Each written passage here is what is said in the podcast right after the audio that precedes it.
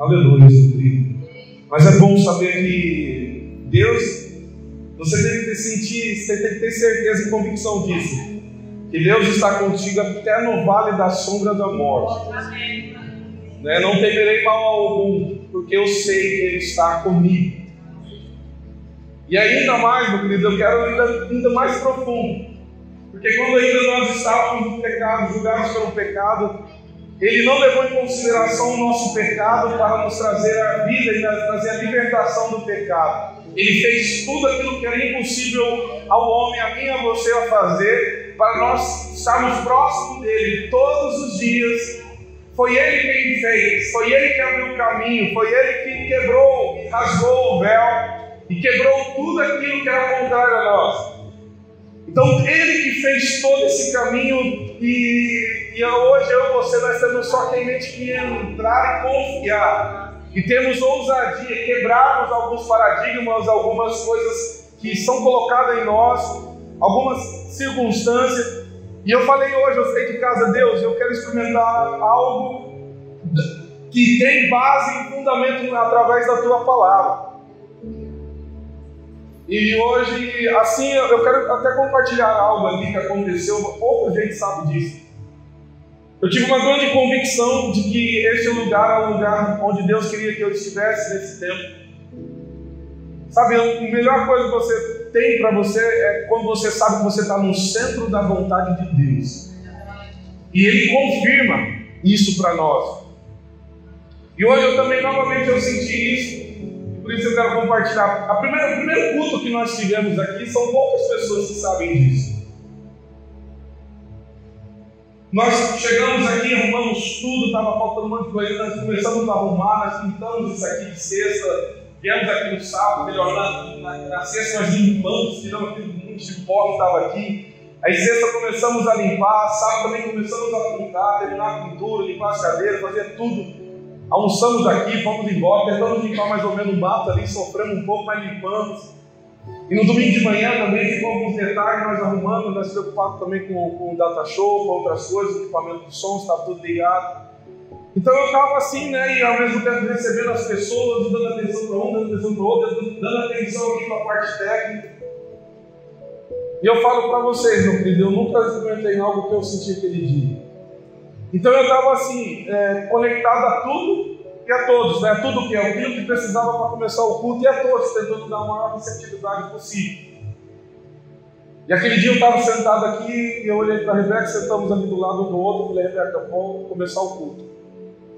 E na minha maior simplicidade, eu levantei e fui pegar esse microfone que estava no chão. Eu só, só fiz isso aqui, meu irmão. Abaixei para pegar o microfone, mas quando eu peguei o microfone, eu senti uma unção tão grande. As pessoas sabem que é, eu sou bastante emotivo, né? Então, assim, quando eu vou no louvor, eu vou, vou profundo mesmo. Mas naquele dia eu senti uma unção tão grande num simples ato de você abaixar para pegar o microfone para você começar o culto. E aquela unção foi me tomando que eu quase não conseguia abrir o culto. E as pessoas achavam que eu estava emocionado, mas eu não estava emocionado por aquilo que estava acontecendo, eu estava emocionado por aquilo que Deus estava confirmando. E hoje, novamente, eu falei isso aí de casa, Deus, eu quero experimentar algo conforme a tua palavra está me dizendo, e eu quero experimentar hoje. E hoje, novamente, nós estávamos aqui, chegamos cedo, começamos com mais coisas, novamente uma coisa aqui, outra coisa ali.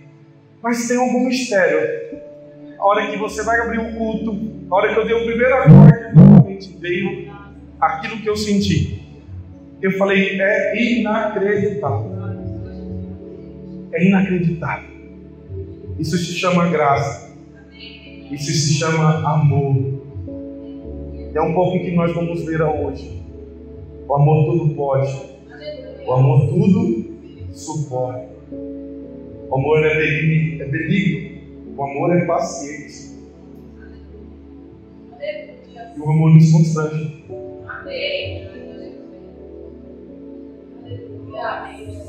O amor nos constrange. Ele é benigno porque ele te ama em todo o tempo. Ele é paciente porque ele espera você ser transformado a cada dia. sabendo que tem algo que está dentro de você que vai te transformando, vai te transformando, vai te capacitando. Mas ele sabe que no meio do caminho, às vezes, nós resistimos, nós falhamos. E mesmo assim, ele, o amor dele está sobre as nossas vidas. O amor todo pode, o amor todo sofre, o amor todo espera.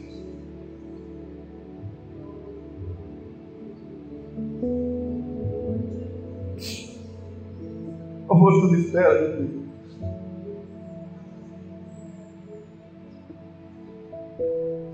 Este é o amor de Deus. Este é o amor de Deus pela tua vida, por minha vida, por todos nós, pelo mundo. Este é o amor dele, meu querido, e nós, como filhos, nós, como igreja, nós devemos é, resplandecer este amor ao mundo.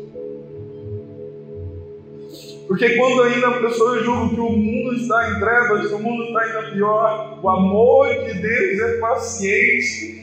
O amor de Deus tudo sofre, tudo crê, tudo espera, tudo suporta. E Ele está lá esperando o mundo crer no Filho que abriu o caminho.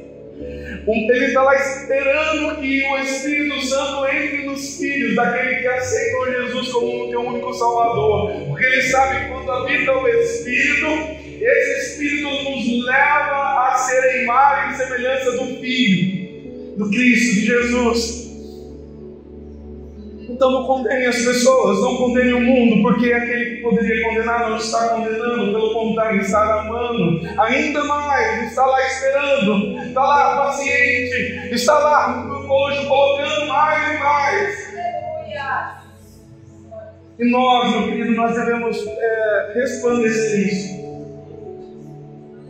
Nós devemos evidenciar isso. Esse nosso Deus é um Deus de amor, é um Deus amoroso. Deus é amor.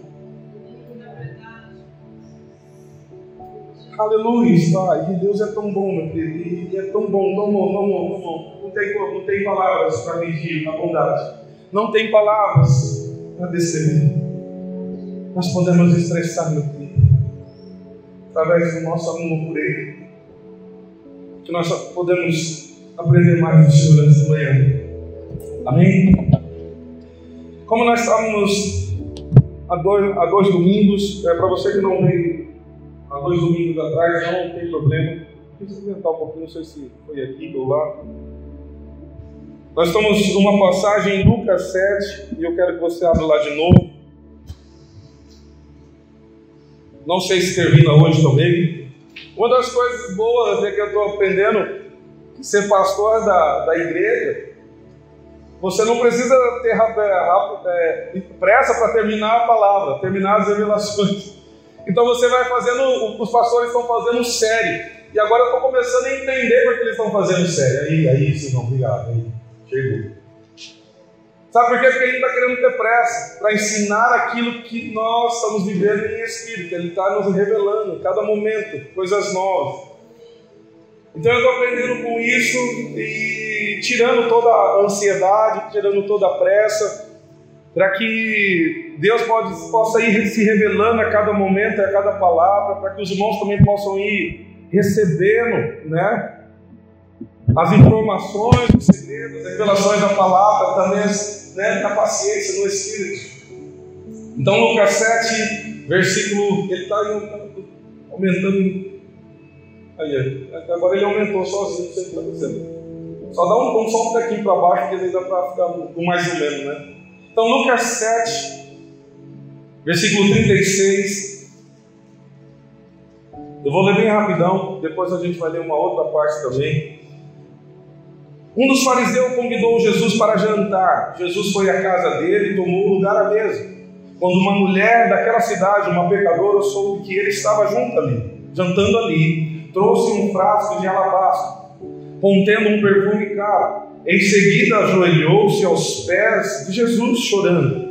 As lágrimas caíram, e sobre os pés dele, ela o secou com seus cabelos, e continuou a beijá-los e a derramar perfume sobre eles.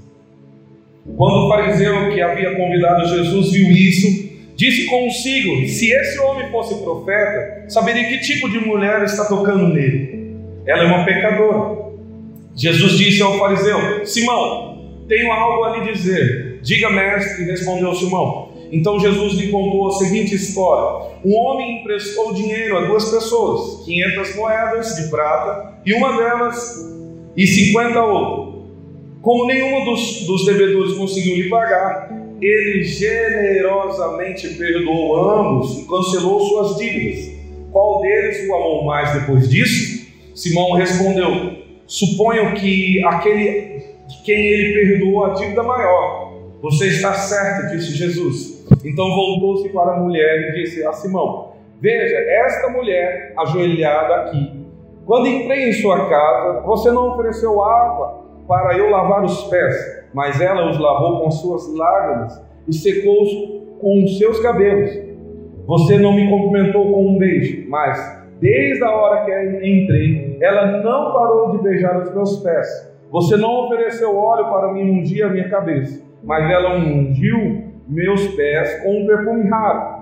E eu lhe digo: os pecados dela, que são muitos, foram perdoados. E por isso ela demonstrou muito amor por mim. Mas esta pessoa, a quem pouco foi perdoado, demonstra pouco amor. Então Jesus disse à mulher: Seus pecados estão perdoados. Os homens que estavam à mesa diziam entre si: Quem é esse que anda por aí perdoando pecados? Jesus disse à mulher: Sua fé a salvou. Vá em paz. Amém, meu querido? Então, tem duas semanas que nós estamos nesse texto. A primeira semana nós falamos sobre religiosidade. Que, a, ou melhor, o tema dessa mensagem, ou dessas mensagens, é como se relacionar com Jesus.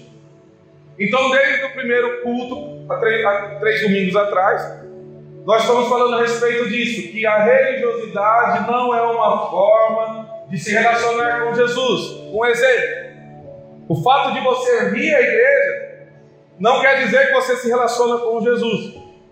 Porque nós estamos vendo aqui que o fariseu estava sentado à mesa, um lugar de comunhão, um lugar de proximidade. Ele, apesar disso, ele não conhecia a Jesus. Então, religiosidade é o que? Você está no lugar onde Jesus está, mas não o conhecer. Então, ele estava sentado nesse lugar. Pelo contrário, ainda ele julgava a Jesus. Então, o fato de você vir à igreja não quer dizer que você conhece Jesus. Então, nós precisamos saber que eu não quero ir profundamente naquilo sobre a religiosidade hoje, porque nós já falamos bastante, mas um ponto é esse. Né? Então, eu vou cumprir o meu voto, vou lá na igreja. Hoje é dia de adorar, hoje é o dia de agradecer. Espera aí, você vai agradecer, mas você não agradece todo dia, você não relaciona com Deus todo dia. Então, assim, a religiosidade é, cara, se eu não for na igreja hoje, o bicho vai pegar. Tipo assim, como se você estivesse devendo algo, e que se você não fosse lá pagar, o cara ia vir te cobrar. Então, religiosidade. Gostamos de estar no lugar onde Deus está. Gostamos de estar no lugar onde Deus mora, onde Deus se revela. É diferente. Então eu, eu quero estar aqui. Eu amo estar aqui, porque é o lugar onde Deus se revela constantemente. Mas Deus se revela somente aqui na igreja? Não, se revela todos os dias na tua vida, em todos os lugares, em todas as circunstâncias, Deus se revela. A religiosidade é, não, é só no templo que Deus se revela, não. Então, mas eu não quero entrar nesse assunto. Semana passada, o que nós falamos muito? A fé do tipo de Deus da fé do tipo de Deus, que a base do nosso relacionamento não é o nosso mérito, mas é o mérito pela obra que Cristo fez, é o ato de obediência que Cristo fez. Então eu me relaciono com Jesus sabendo que mesmo imerecedor, eu posso me relacionar com Ele, eu posso me relacionar com Deus, mesmo talvez não merecendo, mas agora pelo que Cristo fez. O justo viverá pela fé. Qual? Baseado em quê? Naquilo que Cristo fez. E o que Cristo fez? Nos lavou, nos redimiu, nos perdoou, nos justificou. Eu creio, eu aceitando este ato, Pelo mérito dele, agora eu me relaciono com Deus. Então a base da nossa fé, base da nossa fé é o quê? Para que eu possa estar diante de Deus, para que eu possa estar falando com Deus, para que eu possa ser chamado de filho de Deus. A base da nossa fé é que que Jesus fez, agora eu posso. Não o que eu fiz, ah, o que eu fiz, ah, eu orei bastante essa semana, eu jejuei bastante. Então por isso agora eu posso. Você está me devendo, Senhor, religiosidade. A fé nossa é baseada no que Cristo fez, agora eu posso. Então nós somos abençoados em toda, em lugares celestiais, porque o que Cristo fez, nós somos abençoados. Né? Você não é abençoado pelo que você ora, você não é abençoado pelo que você lê. Claro, meu eu não quero dizer isso, mas depois vou entrar no detalhe. Mas eu estou querendo mudar a chave de vocês. Vocês são abençoados pelo que Cristo fez. E a tua fé é baseada nisso. Nós lemos semana passada ali a, a, a do centurião. Lembra do centurião semana passada, que nós lemos Lucas 7? Onde que ele pediu para um grupo de amigos ir até o encontro de Jesus dizendo: Ó, nosso centurião, o nosso chefe lá, está pedindo para que você possa ir lá na casa dele, porque tem um servo dele que está doente. Então ele está pedindo para que você possa ir lá. E quando Jesus começou a caminhar em direção, veio outra pessoa e disse: Não acho digno de você estar na minha casa. Ou melhor, ele mesmo veio estar. Eu não acho digno de estar na tua casa. Mas eu sei que basta uma palavra tua para que meu servo seja curado. E Jesus, qual foi a resposta de Jesus? Nunca vi tamanha fé em Israel. Porque apesar de ele se achar indigno, ele, com ousadia e tranquilidez, estava diante de Jesus o que? Suplicando. O que, que acontece na religiosidade? Eu falei a semana toda, então eu chego aqui. Ah, eu não sou digno de ir na igreja. Quantos hoje não estão indo na igreja porque se acham dignos? Quantos hoje não estão dentro da igreja porque se acham pecadores, que falharam, que não estão ali? Então isso é o que? A religiosidade. É o mérito. Não, eu fiz, então eu posso agora. Então se você está aqui hoje, não, eu leio bastante. Então hoje, hoje o louvor vai ser que louvor. Hoje, nossa, minha oração vai rasgar os céus. Porque eu estou querendo que vocês entendam um princípio. Eu não estou desmerecendo algo para que favoreça algo. Pelo contrário, eu estou querendo colocar um princípio. Que você hoje pode acessar a presença de Deus, você pode nem acessar, você pode permanecer, acessar e permanecer na presença dele. Quando você crê, quando você tem fé, que aquilo que Cristo fez te salvou e te redimiu. Porque essa fé é isso que Deus olha para mim e para você. Pelo que Cristo fez, agora todos nós merecemos o amor dele. A base que nos sustenta é o que Cristo fez. Por isso eu e você somos abençoados com toda a sorte de bênção nas regiões celestiais em Cristo Jesus. Então você já é abençoado. Abençoado. Você está entendendo? Você já é abençoado, abençoado. Você já é amado. Por quê? Porque que Cristo fez. Nós somos amados pelo Pai. Então nós falamos isso, que a base do nosso relacionamento tem que ter uma do tipo de Deus. Mesmo às vezes nós indignos, nós estamos na presença dele. Nós podemos tornar dignos, porque nós cremos naquilo que Jesus fez. Amém? Você pode dar um amém, glória a Deus, aleluia.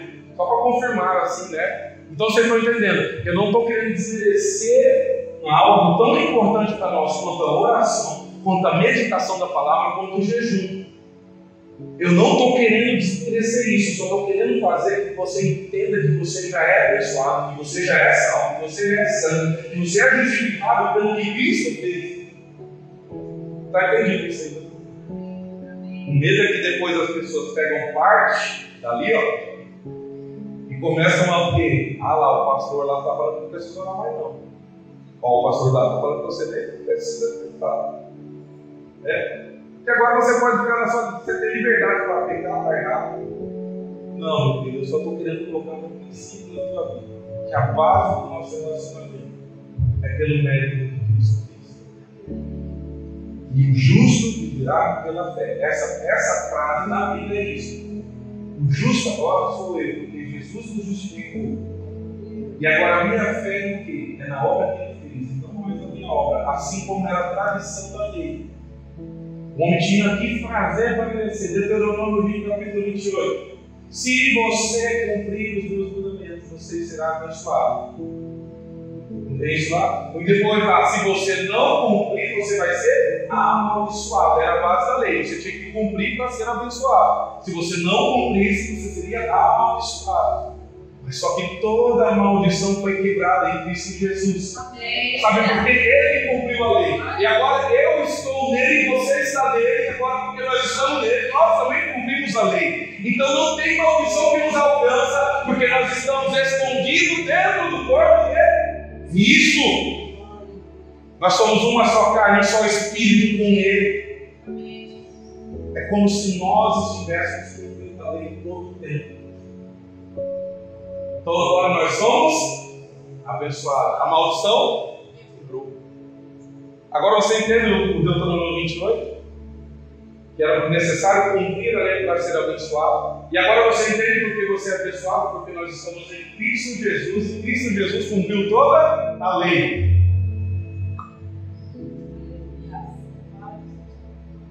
Amém, meu querido? Então a base do nosso relacionamento é isso: o justo viverá pela fé, pela fé nessa obra. Então não se desespere mais, confie. Confie o tempo todo que isso é uma verdade. Isso é um princípio da palavra, daquilo que Deus faz. Eu tenho até medo de falar essa palavra princípio, porque eu já estou vendo que. Não, você não pode buscar um princípio aqui, não. Isso aqui não é princípio. Rapaz, eu, o que Deus está mandando, eu vou falar. Meu pai está falando a verdade. Com muito temor e tremor. Amém? Então, a base da nossa fé, um dos pilares é isso aí. Nosso, nosso, relacionamento, nosso relacionamento com Jesus é através daquilo que ele fez. E agora eu quero entrar no, naquilo que é para hoje. Quem lembra semana passada eu dei até um.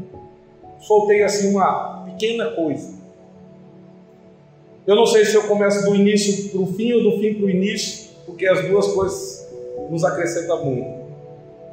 Eu já comecei aqui, acho que eu comecei do início. Mas eu vou começar então do início, agora vou para o fim e vou voltar depois para o início. Vocês entenderam? Então tá, vocês vão entender quando eu chegar no início, que é o fim agora, vocês vão entender. Amém? Então nós estamos olhando aqui um quadro, aquela situação daquele, daquele pessoal. Jesus estava sentado à mesa, então, aqueles, alguns fariseus ali, e chega essa mulher pecadora. E eu quero falar para você, uma das formas de nós relacionarmos com Jesus também é pela misericórdia dele. A misericórdia dele. O que é a misericórdia? No meu entender, a misericórdia é quando eu não vou pagar o preço por aquele meu erro. Eu não vou lutar por aquilo que eu preciso lutar. Misericórdia. Como você, como você é, exerce misericórdia para uma pessoa? Quando ela é incapaz de fazer algo, você o ajuda. A misericórdia de Deus também. Aquilo que o homem era incapaz, que ele fala em Romanos 8, 3 ou 4, aquilo que era incapaz aos homens, ele enviou o teu filho para fazer em nosso lugar. Porque nós éramos incapazes por causa do pecado que habitava em nós. E nos, e nos prendia. A lei também sempre nos julgava, sempre nos aprisionava. Então aquilo que era incapaz o homem, Jesus fez por mim e por você. Isso se chama misericórdia.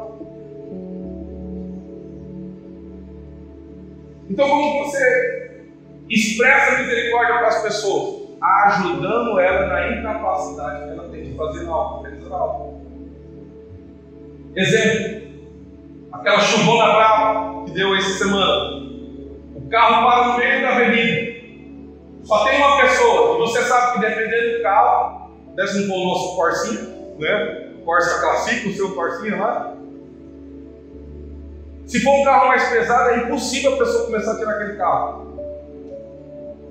E aí a misericórdia é o quê? Eu vou parar o meu carro, eu vou abrir a porta, está uma chuva brava, mas eu vou descer e eu vou ajudar ele lá.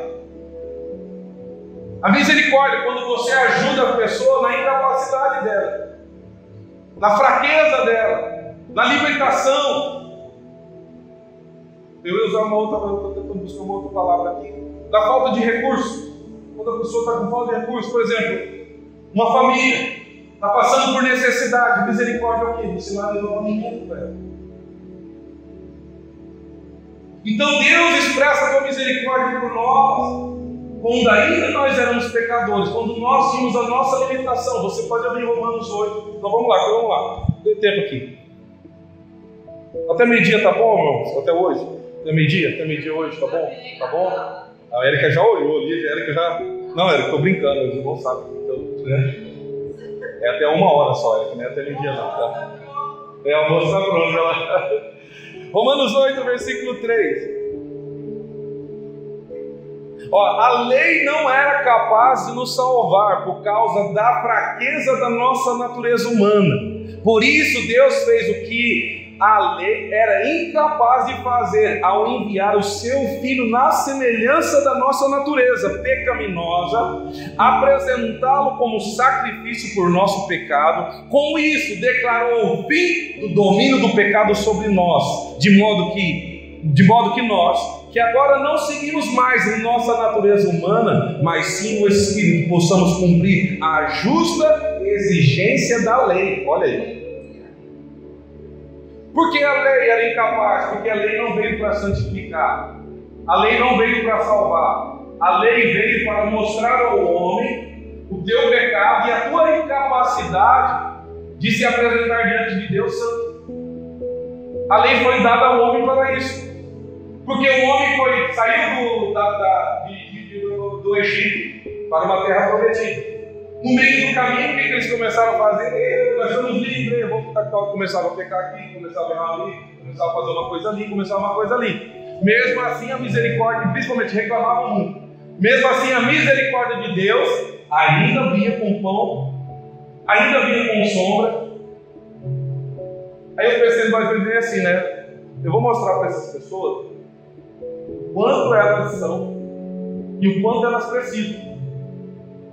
Quando elas são o quê? Que aquele ato que elas estão fazendo são abomináveis diante de mim, são pecados de mim. E o quanto elas precisam de um Salvador.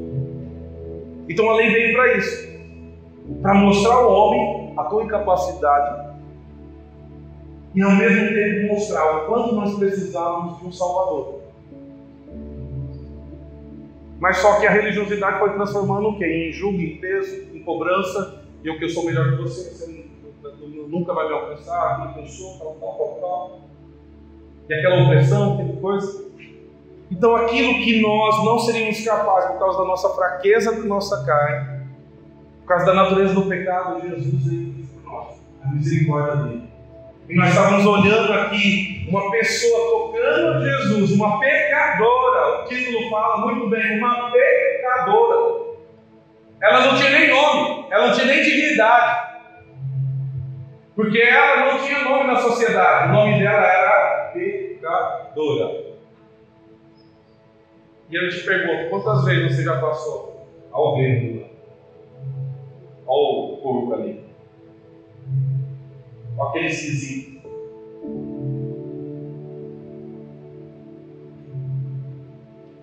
Com aquele piloto. E por aí vai. A religiosidade faz nós julgar as pessoas, porque nós achamos que nós merecemos mais do que ela. Não é porque nós estamos aqui, meu querido, que nós merecemos mais do Deus enviou o seu Filho para que todo aquele que crê não pereça, mas tenha vida eterna. Deus enviou o seu Filho para expressar o teu amor, dizendo que todo aquele que crê poderá ser salvo. Ele expressou o teu amor ao mundo, dizendo: Você pode ser salvo, apenas aceite ao meu Filho como o único e suficiente Salvador. E Jesus não julgou, Jesus mostrava aqui a misericórdia dele. Então, misericórdia é ajudar alguém em aflição, é buscar auxílio. Jesus não nos fará pagar pelos nossos erros. É misericórdia. Era para eu e você morrermos naquela cruz, mas pela misericórdia dele, ele morreu em nosso lugar. Misericórdia. Pagou, nós não pagamos o preço do nosso erro. Está vendo misericórdia? Mas agora eu quero falar de algo. Porque a misericórdia pode ser algo que não te acrescenta nada. Tá, pois é. Porque eu quero dar exemplos nossos. Por exemplo, estou com o meu carro parado numa chuva daquela. Aí a pessoa desce, vou te ajudar. Eu empurro. Beleza, está aqui seguro? Está seguro. Beleza, obrigadão. E foi embora. Ele me acrescentou alguma coisa? Ele fez algo que eu não tinha capacidade. Eu sozinho não conseguiria. Ele veio e me. Ajudou. Aquilo que era para nós morrermos. Imagine se Jesus só morresse naquela cruz. Ele pagou nosso, pelo nosso erro. Mas a Bíblia fala que ele não somente morreu, mas ressuscitou. E, e, e esse ressurgir, esse ressuscitar, é que ele começa a acrescentar algo em nossas vidas, que é a graça dele. Morrendo para o nosso pecado. Alguém pagou o preço por nós. Então quer dizer, eu sou livre. Mas a graça não. A graça é: eu vou te ajudar você empurrar esse carro. Eu vou ver esse carro. Né? Glória a Deus, aleluia. Amém? Eu vou te ajudar a empurrar esse carro. Ajudei a empurrar esse carro. Calma aí, vou ligar para um guincho. Vou ligar para um guincho. Não, eu não tenho dinheiro para pagar. Fique tranquilo, eu vou pagar para você. Vou pegar esse guincho. Vai chegar o guincho. Vamos levar uma mercadoria de Natal. É um amigo meu. Vamos lá, vamos levar lá. Não, mas eu não tenho dinheiro para pagar. Fica tranquilo. Eu vou pagar para você. A graça, a diferença da misericórdia da graça é que a graça começa a acrescentar algo nas nossas vidas. Você viu que Jesus estava sentado à mesa e ele começou ao quê? A misericórdia é o quê? Deixa o pecador se aproximar daquele que é assim. Deixa ele expressar. E ele fala: o teu pecados foram perdoados. Acrescentou algo? Quer dizer, você não vai pagar mais o preço pelo teu erro. Mas quando Jesus faz essa frase, a tua fé te salvou, vai em paz, quer dizer que a graça ela alcançou. Ele não fez nós pagar pelo nosso erro. E agora ele nos concede graça de nós sermos salvos, de nós sermos justificados, de nós sermos abençoados, de nós recebermos o Espírito de Deus, ou o Espírito de Deus, de nós estarmos sentados em regiões celestiais, de nós estarmos agora com o filho dele, com o herdeiro dele. Isso é graça. A graça, ela sempre acrescenta, segundo tópico. A graça, ela sempre acrescenta. E acrescenta o que, Edilson? Tudo que eu e você hoje somos em Cristo Jesus. Tudo que eu e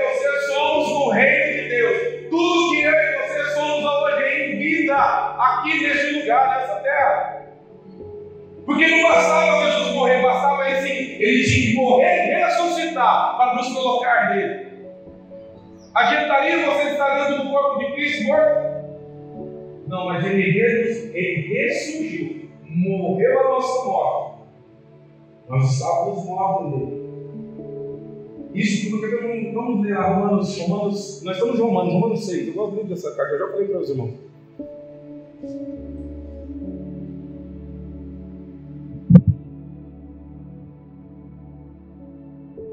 Romanos 6, versículo 3.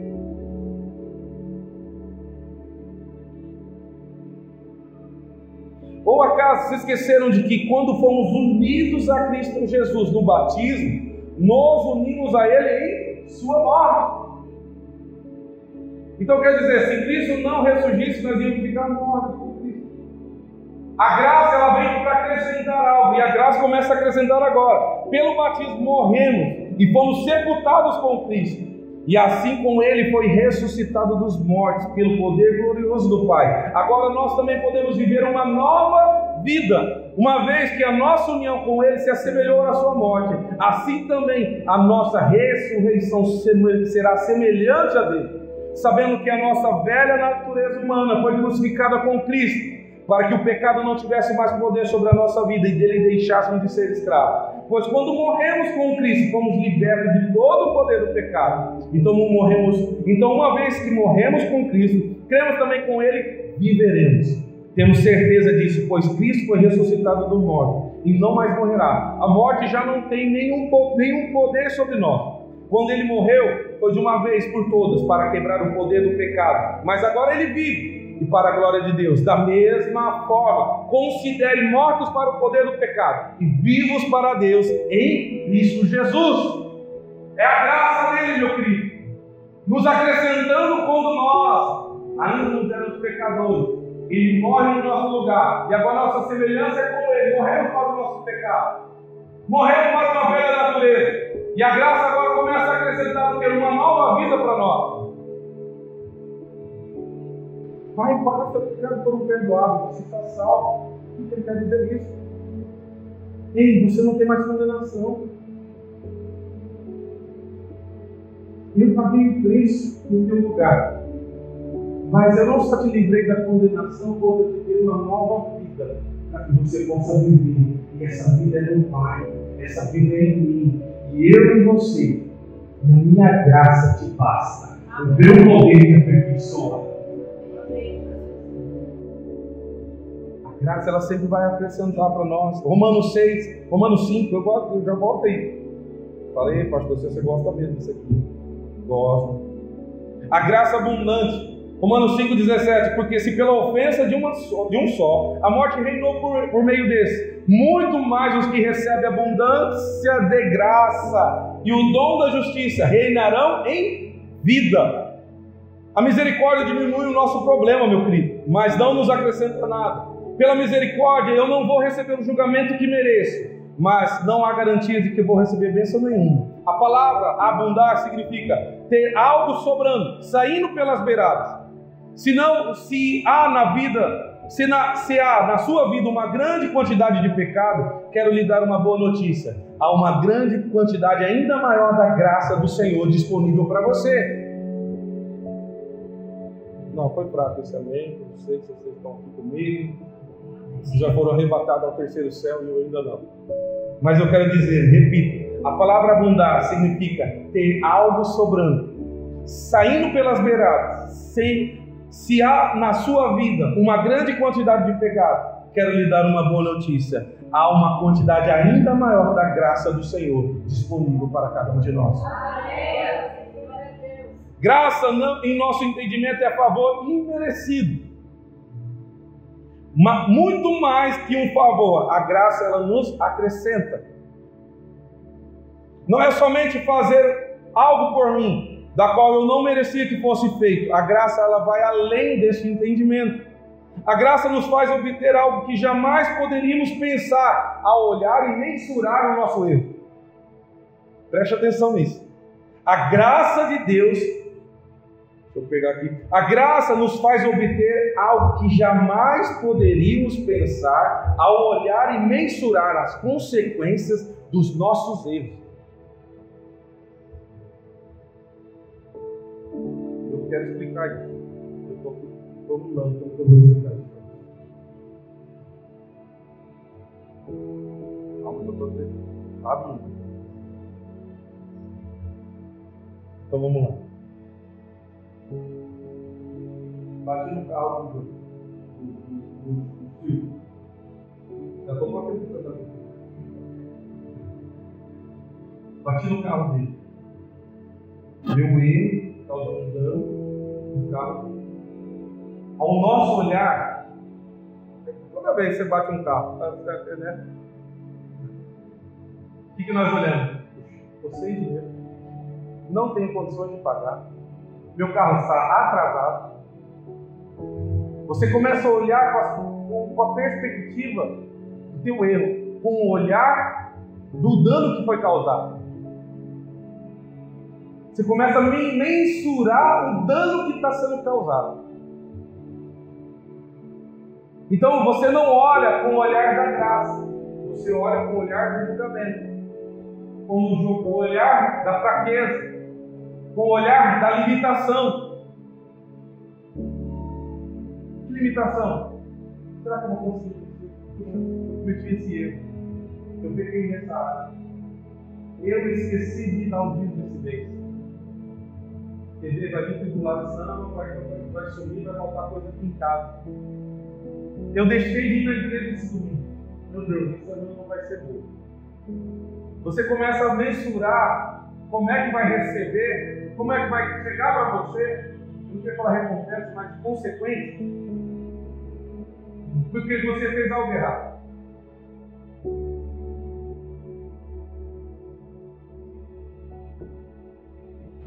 Mas a palavra em Isaías 55 fala: Os meus pensamentos não são os vossos pensamentos, os meus caminhos não são os vossos caminhos.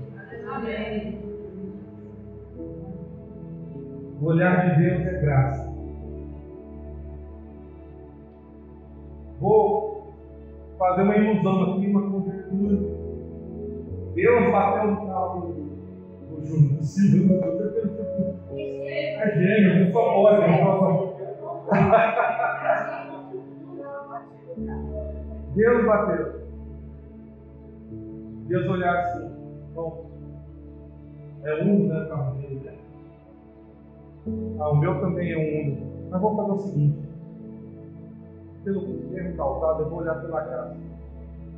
Vou dar um carro, um Jeep Renegade para ele. É, e um Jeep para mim. Eu não vou olhar para a consequência do erro. Eu vou olhar para a possibilidade daquilo que eu posso acrescentar. Deus não está olhando para o teu erro, pela mensurando os nossos pecados. Deus está mensurando a tua graça sobre nós. O que ela pode nos acrescentar? O que ela pode nos fazer abundar? Entender a graça, eu vou repetir isso, a graça nos faz obter algo que jamais poderíamos pensar ao olhar e mensurar a consequência dos nossos erros. Quando nós olhamos para os nossos erros, quando nós olhamos para o nosso pecado, nós começamos a mensurar a desgraça, as consequências ruins. Mas Deus sempre está com o olhar de favor, o olhar de graça sobre nós. Porque onde abundou o pecado, onde abundou erro, a graça vai ser muito, muito, muito, muito maior. E nós devemos crer, meu filho. O fato de você crer, Deus se agrada disso. Porque você está correndo conforme Ele quer, conforme Ele pensa.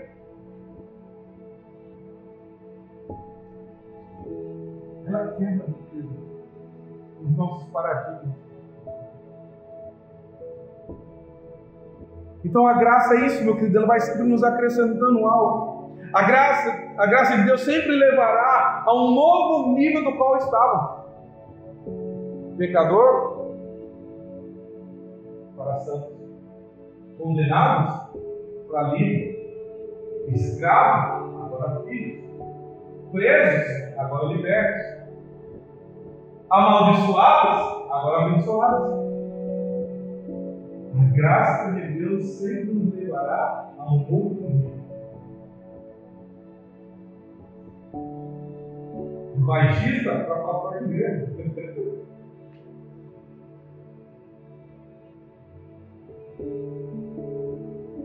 Começa a olhar para Deus com esse olhar. Vai mudar a tua vida. Vai mudar a tua realidade.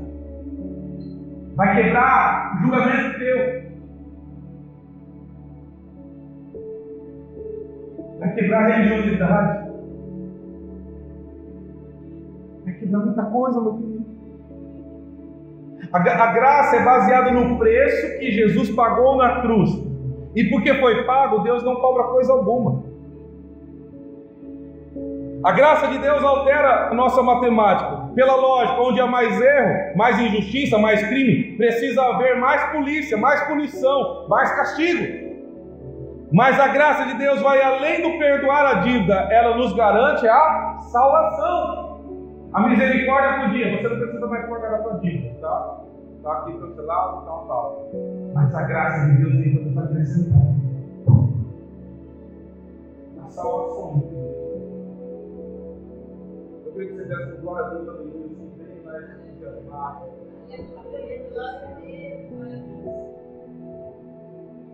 A graça vai sempre nos acrescentar. E eu quero, assim, rapidamente falar aquilo que eu anotei, consegui anotar. A graça abundante. Fala, graça abundante. Acrescenta nova criatura. A graça abundante acrescenta que nós somos filhos. A graça abundante acrescenta o Espírito Santo de Deus em nossa vida. A misericórdia dele fez com que nós não pagássemos o nosso preço.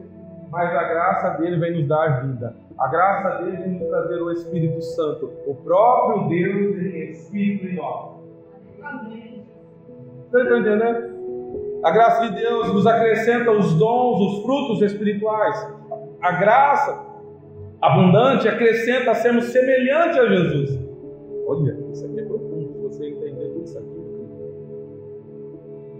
A graça acrescenta o amor imensurável de Deus por nós. A graça abundante acrescenta o dom da justiça. O que é o dom da justiça? Eu já falei aqui. É a capacidade e a habilidade estar diante de Deus sem medo, sem culpa, como se o pecado jamais tivesse acontecido O dom da justiça colocado em nós. E agora nós somos justos. Porque nós somos justos, nós temos aquilo que Jesus fez.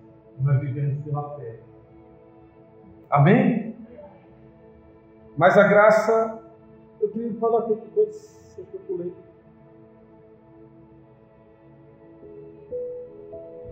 Olha para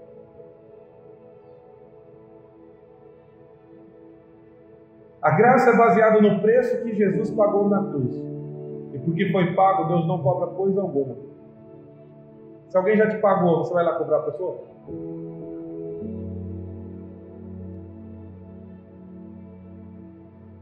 É, e nós estamos Nós aonde? Nós habitamos aonde? Colossenses 3. 3. Somos escondidos em Cristo.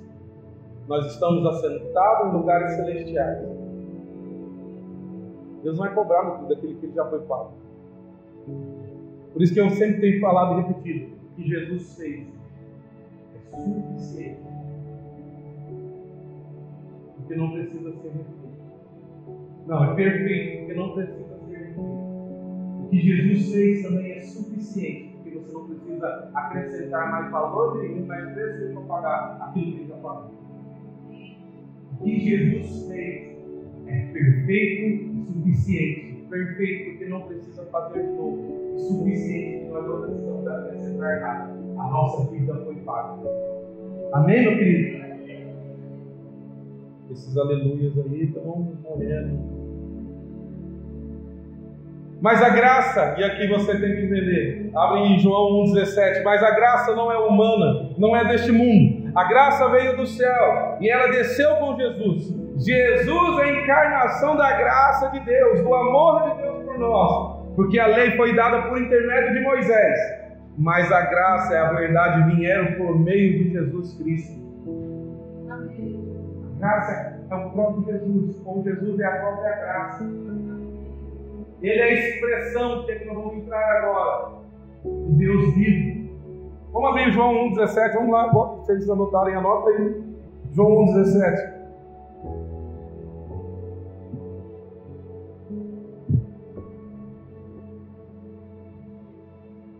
Um Pois a lei foi dada por meio de Moisés, mas a graça e a verdade vieram. Ela veio.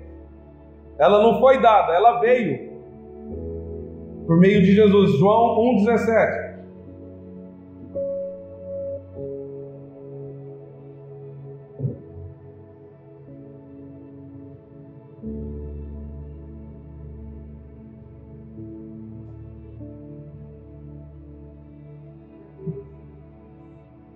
Olha aqui o versículo 16. Olha que lindo aqui. 1,16 de sua plenitude todos nós recebemos graça, graça sobre graça, graça sobre graça. Então até aqui eu não coloquei, mas a graça acrescenta graça. Aquilo que gera abundante se torna ainda mais abundante. Aquilo que já nos tinha acrescentado, nos acrescenta ainda mais. Isso é quem? O próprio Senhor Jesus. A graça é Jesus e, gra... e Jesus é a graça. Ele é a expressão do Deus vivo ele é a expressão da graça.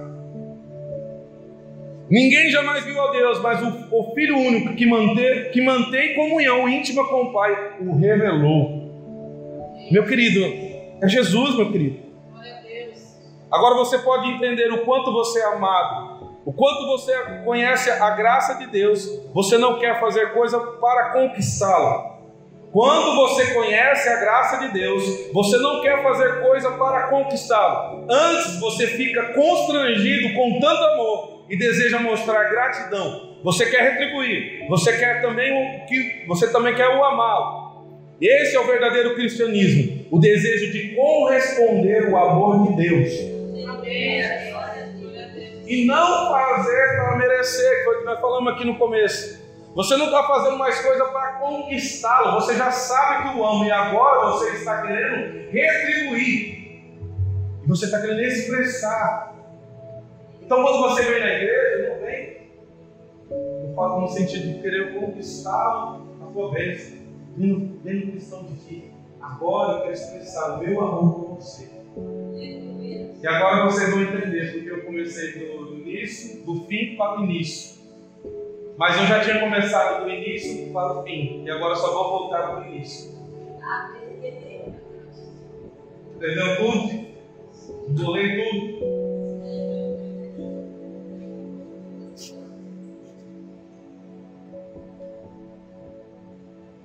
A graça de Deus, meu querido, ela nos percebe o teu amor. E é isso que nós vamos falar. A base do nosso relacionamento com Jesus é o amor. Então nós já falamos que a base do relacionamento com Jesus não é pela nossa religiosidade. A base do nosso relacionamento com Jesus não é pelo nosso mérito, mas pelo mérito que Cristo fez. Eu devo acreditar nisso. A base do nosso relacionamento com Jesus é a misericórdia dele. Ele pagou o preço daquilo que nós deveríamos pagar. Mas também vem a graça. A base do nosso relacionamento é a graça, que nos acrescenta ainda mais, ainda mais. Ele não somente perdoou, mas ele também nos salvou. Entendeu? Deus então acrescentou. E agora a base do nosso relacionamento com Ele é o amor dele por nós. E a expressão do amor de Deus é enviando o teu filho para nós é Jesus. E eu quero que você abra a tua Bíblia em 1 João. 1 João. Você está em um lugar novo, você está filmando? Eu estou aqui. Tem que avisar que eu comporto mais, eu até de terno. É. João 4.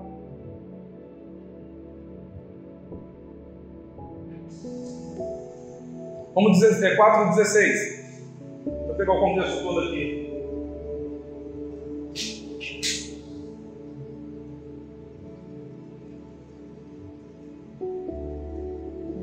Sabemos que quando sabemos quanto Deus nos ama e confiamos em seu amor. Olha o que ele está dizendo aqui. Você conhece o quanto Deus te ama? Porque a partir do momento quando você entendeu quão grande é o amor dele por você, você vai começar a confiar ainda mais nele. Deus é. Deus é. Como igreja Únibus agora. Deus é.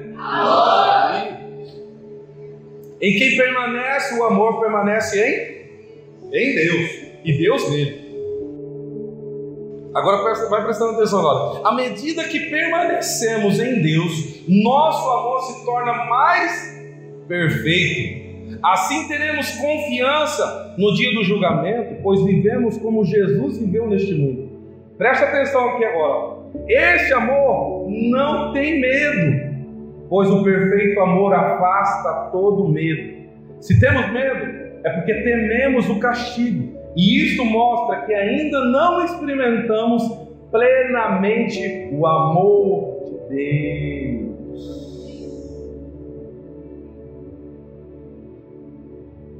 Deixa eu perguntar, fazer uma pergunta. O contrário de amor, o que é? Fala bem alto. O contrário do amor é o quê? E se eu te falar que na Bíblia o contrário do amor não é ódio? Isso que nós vamos falar hoje. Pelo menos isso que nós vamos falar hoje. Nesse contexto aqui não é ódio. O nosso relacionamento com Jesus não é ódio. O nosso relacionamento com Jesus ele se pauta em duas coisas: amor e medo. Você talvez está se relacionando com Jesus hoje ou com Deus hoje por amor ou por medo. O ódio nós vamos entrar aqui daqui a pouquinho. Sabe por quê? Vou dar uma, um exemplo prático. Essa semana, meu filho querido, amado, bonzinho, anjo, demais, demais. Ele foi quatro vezes na diretoria, quatro só, duas no mesmo dia. É, duas no mesmo dia, meu amado. É, é ele mesmo, é ele, o Fera, Davi. Né? E aí Rebeca foi chamar, tal, tal. Não bastou, depois, outro dia, foi dois, foi quatro ou três? Quatro. Sexta-feira agora, novamente, Rebeca vai buscá-lo. Mãe, queremos falar com você. Novamente, quem estava lá? Davi. E aí Rebeca já mandou mensagem para mim, ah, seu filho de novo, tal, tal, tal, sem conversar com ele, sem conversar com ele, tal, tal, tal. Eu falei, tá, filho, depois eu te explico, porque ainda não conversei. Depois eu sentei e expliquei para ela. Aí a Rebeca passou e pegou no serviço. Aí eu já percebi que o menino estava dormindo lá atrás. Falei, tem algo aí, né? Aí nós chegamos em casa, hábito, nós chegamos por volta das seis e meia, sete horas. Hábito, ele, ele, ele o, o, o, e o Elcio sempre estão acordados. O Vitória, que às vezes passa o dia inteiro, dorme nessa vida, né? Pra, daqui para lá, né? Aí eu vi que todo mundo desceu, eu entrei dentro de casa e falei, eu esqueci mais para pôr no carro. E voltei pro carro. Quando eu voltei no carro, quem estava lá dormindo ainda? Davi. E eu olhei assim, falei, cara, sai daí, cara, vai para dentro de casa. Tô com Tônio, tô com Tônio. Tá bom, então vai lá para dentro de casa, vai dormir. Aí saiu do carro, aquela preguiça. Aí entrou para dentro de casa, foi lá pro quarto dele. E começou o quê? me rodear de novo. Eu só percebendo, só colocando, né? E ele começou a rodear, ficava mais por dentro do quarto. Aí eu queria me agradar umas coisas, mas ao mesmo tempo eu mantinha distância. Aí uma hora ou outra ali eu fui na geladeira e ele veio atrás. Aí ele, ele veio querendo me agradar e eu olhei para ele. Você sabe que a gente precisa conversar, né, cara? Mas eu também estava fazendo o quê? Que ele tivesse esse medinho. E eu comecei a perceber a reação dele. Falei, cara. Aí peguei e chamei ele. Vamos aqui no parque. Aí já. Fala, o que está acontecendo, não, não. O que está acontecendo? Não sei. Fala, cara, o que está acontecendo? E ele não falava. Aí passou uns dois minutos, ele começou a falar uma coisa com a outra, mas não dava, não dava liga, né? Chegando aqui. Aí eu conversei com ele ainda dos mil detalhes. Se é que vocês entendem.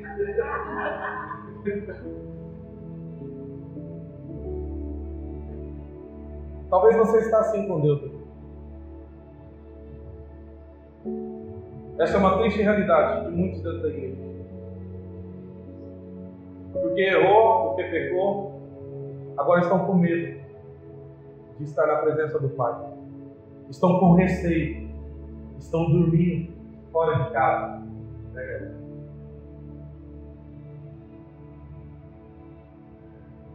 Estão se achando julgados pelas ações que fez. Estão mensurando as consequências do erro mensurando as consequências do pecado. O que eu quero dizer, meu querido? O que faz vencer o medo é conhecer o amor de Deus. Não vivemos e não nos relacionamos com Deus debaixo mais do jugo da lei. Nós temos que buscar a perfeição o tempo todo. Se relacionamos, eh, se relacionamos pela fé na obra de Jesus, na justificação que Ele nos tornou. Essa obra nos justificou e santificou. O verdadeiro amor expulsa o medo. O verdadeiro amor ele expulsa o medo. Exemplo de um outro caso bíblico. Adão e Eva viviam diariamente na presença de Deus. Deus visitava ele na viração dos dias. Ele era um santo, ele era, ele era um homem perfeito, mulher, homem e mulher perfeita e íntegra, sem pecado nenhum. Viviam diante de Deus o tempo todo, Deus tinha o prazer de se relacionar com ele. Mas no dia que eles pecaram, o que, que aconteceu? Se, se esconderam, se afastaram. E Deus vem, Adão, onde você está? Qual foi a resposta? Qual que foi a resposta? A resposta de medo. Nós pecamos, nós erramos. E todo medo ele traz algo, meu querido, a justificativa, a justiça própria. O que é justiça própria? Nós podemos ver em Adão, aquilo que nós falamos aqui sobre justiça. O que Adão e Eva fez? Eles começaram, pegaram folhas e tamparam a sua nudez, tamparam o seu pecado, dizendo: Nós fizemos a nossa justiça, nós tampamos a nossa vergonha.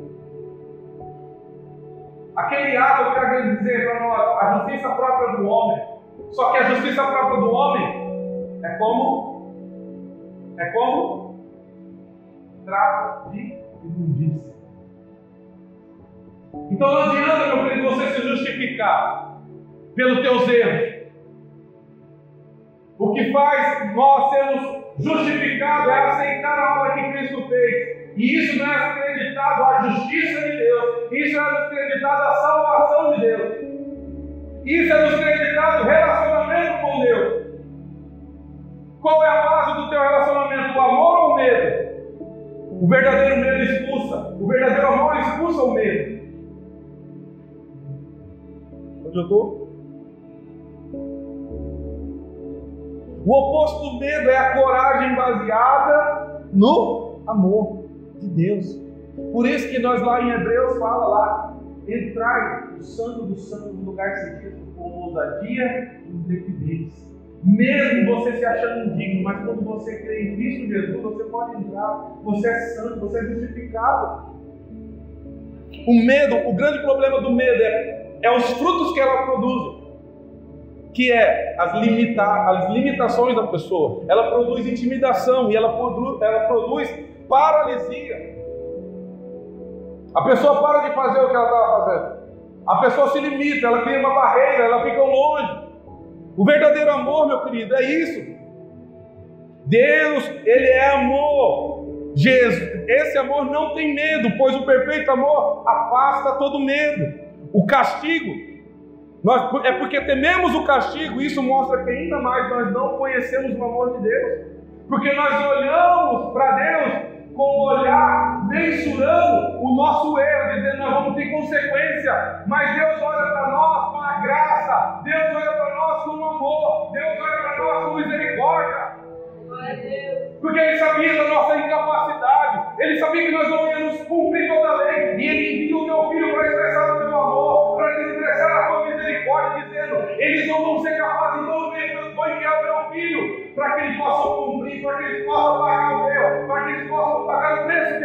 necessário eles pagarem. Mas além disso, Ele nos acrescenta a graça dele, que nos acrescenta o teu reino, que acrescenta a nossa salvação, que nos acrescenta a bênção e que nos acrescenta graça sobre graça. E nos acrescenta o teu amor, meu querido.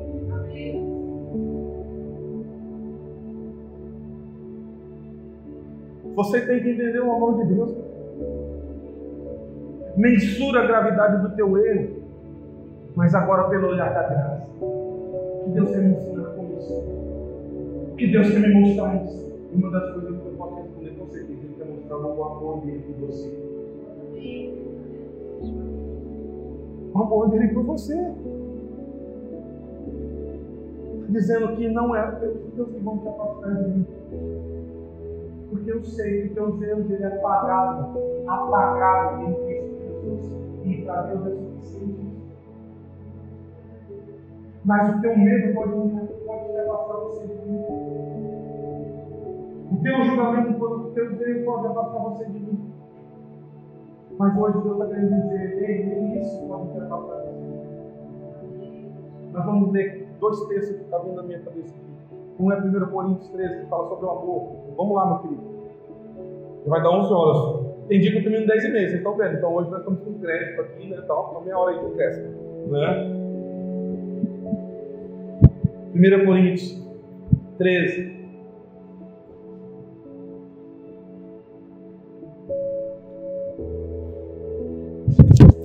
O amor, versículo 4. O amor é paciente, é bondoso. Tudo isso que você está falando, você tem que ver a personalidade, personificação de Deus. Em Jesus, o amor é paciente, é bondoso, o amor não é ciumento, nem presunçoso, não é orgulhoso, nem grosseiro, não exige que as coisas sejam à sua maneira não é irritável, não é rancoroso, não se alegra com a injustiça, mas sim com a verdade. O amor nunca desiste, nunca perde a fé, sempre tem esperança e sempre se mantém firme. Eu sei que vocês estão numa versão mais um pouquinho. Eu vou ler nessa outra versão também, então vamos ler. Deixa eu ler aqui. A outra versão lá que fala mais nela. Vocês estão comigo aqui? O amor, eu vou ler na outra versão. O amor é sofredor, é benigno. O amor não é invejoso. O amor não trata com leviandade. Não se ensoberbece. Não se porta com indecência. Não busca os seus interesses. Não se irrita. Não suspeita mal. Não folga com a injustiça, mas folga com a verdade. Tudo sofre, tudo crê, tudo espera e tudo suporta. Esse é o amor de Deus, meu querido. Vamos para uma outra passagem em Romanos novamente. Ei, pastor, mas você gosta de Romanos? Gosto. Você lembra a semana passada? Eu quero que você se coloque de pé para nós. Como diz o pastor Luciano Subirá, para a gente fingir que está terminando. Quero que você coloque de pé. Eu quero que você ler Romanos 8. Nós vamos ler lá do versículo 31 em diante. Dá para ler tudo isso aqui, não, mas. O que podemos dizer diante dessas coisas tão maravilhosas? Se Deus é por nós, quem será contra nós? Se Ele não poupou nem mesmo o seu próprio filho, mas o entregou por todos nós, acaso não nos dará todas as obras, as outras coisas? Quem se atreve a acusar os escolhidos de Deus? Ninguém, pois o próprio Deus nos declara justos diante dele. Quem nos condenará então? Ninguém, pois Cristo Jesus morreu e ressuscitou e está sentado no lugar de honra à direita de Deus intercedendo por nós. O que nos separará do amor de Cristo? E aqui vem, meu querido. O que nos poderá nos afastar do amor de Cristo? Será as aflições, as calamidades, perseguições ou fome, miséria, perigo ou ameaça de morte? Como diz as Escrituras, por causa de ti enfrentamos a morte todos os dias. Somos como ovelhas levadas para o matador. Mas apesar de tudo isso, somos mais que vencedores por meio daquele que nos amou. Estou convencido de que nem a morte, nem a vida, nem anjos, nem demônio, nem o que existe hoje, nem, nem o que virá no futuro nem poderes, nem altura, nem profundidade, nem toda a criação jamais poderá nos separar do amor de Deus revelado em Cristo Jesus. Cristo é a expressão de Deus, Cristo é a expressão do amor de Deus por mim e por você. Ele tudo suporta, meu querido. Ele é paciente, ele é bondoso. Glória a Deus. Ele nos favoreceu com a graça que nos acrescenta, Ele nos favoreceu com a misericórdia que não faz nós não pagar o nosso preço do nosso erro.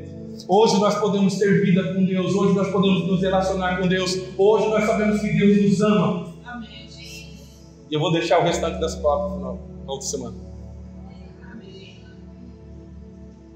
Mas você tem que saber, meu querido, quanto Deus te ama. Que você nessa semana você pode experimentar a graça dele e o amor dele pela tua vida.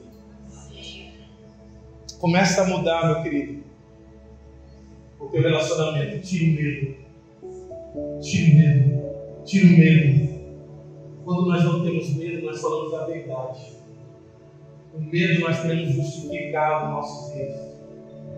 Mas quando nós temos, sabemos que Ele nos ama, o medo é expulso traz toda a verdade. E a verdade, Deus se alegra dela. Amém. Feche os teus olhos.